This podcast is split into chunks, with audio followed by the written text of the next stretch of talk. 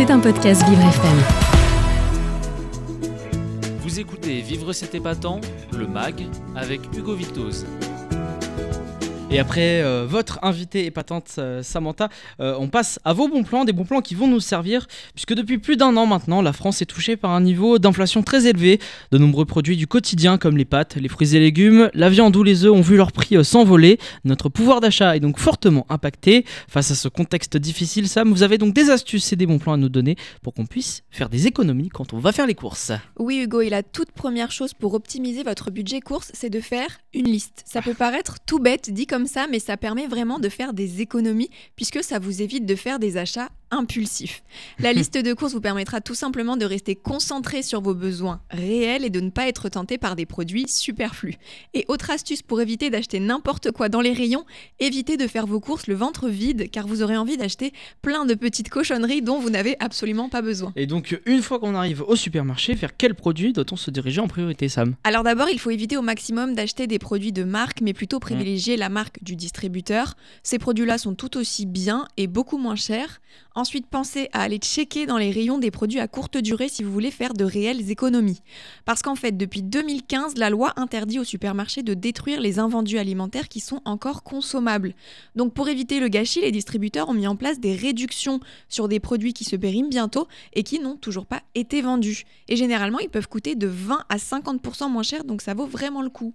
Oui, souvent il y a une zone spéciale en bout de rayon pour retrouver ces, produits. Il y a surtout certains produits euh, périmés qu'on peut consommer même après la date, euh, comme les yaourts par exemple, Sam. Oui, voilà, c'est pas faux. Et d'ailleurs, un peu comme les réductions sur les produits à date courte, beaucoup de supermarchés proposent des paniers de fruits et légumes zéro gaspi à prix réduit. Mmh. Dans ces paniers, il y a souvent des fruits et des légumes un peu abîmés, mais qui sont quand même encore très bons. C'est donc un bon plan pour acheter ce genre de produits à moindre prix.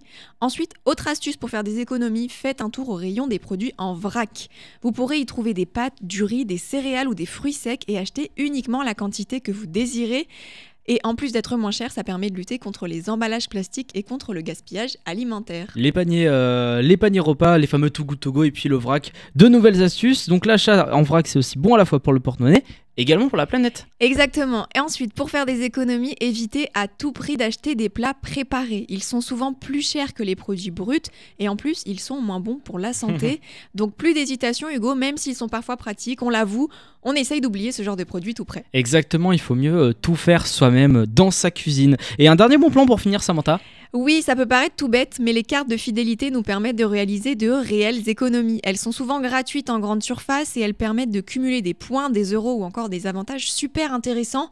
Donc on n'a rien à perdre d'avoir sa carte de fidélité, surtout qu'aujourd'hui on n'a même plus besoin de mmh. l'avoir dans le porte-monnaie puisqu'elle est disponible virtuellement sur notre téléphone. Exactement, on a les cartes de fidélité aussi et même les cartes bancaires aussi. Euh, nos téléphones, on peut payer euh, avec euh, son téléphone ou sa montre par exemple pour ceux qui ont des montres connectées. en tout cas, on peut éviter de sortir la carte de sa poche et c'est sécurisé le paiement par téléphone. Il faut aussi euh, le préciser. Merci beaucoup Samantha.